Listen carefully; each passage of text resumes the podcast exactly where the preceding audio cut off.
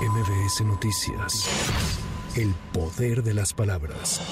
En la conferencia matutina, el presidente López Obrador reveló que el diario New York Times le envió una solicitud de entrevista respecto a una presunta investigación realizada por el gobierno de Estados Unidos por un supuesto financiamiento relacionado con sus hijos y funcionarios en 2018. Que ayer la corresponsal del New York Times envía a Jesús un cuestionario, pero en un tono que ahora lo van a ver, amenazante, prepotente, dándonos a conocer que están haciendo una investigación con información de la DEA, en donde gentes vinculadas a mí recibieron dinero, ya no en el 6, en el 18, incluso que entregaron dinero a mis hijos y que le daban creo que hasta las 5 de la tarde un ultimátum a Jesús para que contestara lo que vamos a ver ahora. Entonces le dije a Jesús, no, vamos a contestar en la mañana y vamos a ver qué cosa es lo que están preguntando, lo que están sosteniendo para informar.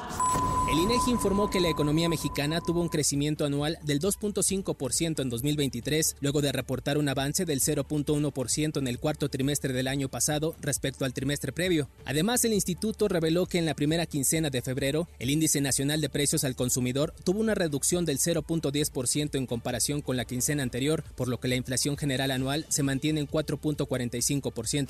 La dirigencia nacional de Morena emitió las listas de preselección al Senado de la República República y diputaciones federales para las elecciones de este año después del proceso de insaculación público realizado este miércoles. Para esta tarde se pronostican temperaturas calurosas en gran parte de la República Mexicana y muy calurosas en estados del Pacífico. La Conagua recomienda a la población tomar medidas preventivas como evitar la exposición prolongada al sol, hidratarse adecuadamente y utilizar protector solar. El futbolista brasileño Dani Alves fue condenado en España a cuatro años y seis meses de cárcel, además de cinco años de libertad vigilada tras ser acusado por una agresión sexual ocurrida en diciembre de 2021. El exfutbolista de los Pumas tendrá que indemnizar a la víctima con 150 mil euros y también le fue impuesta una orden de alejamiento e incomunicación con la víctima por nueve años y seis meses.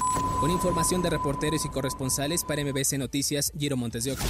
MBS Noticias. El poder de las palabras.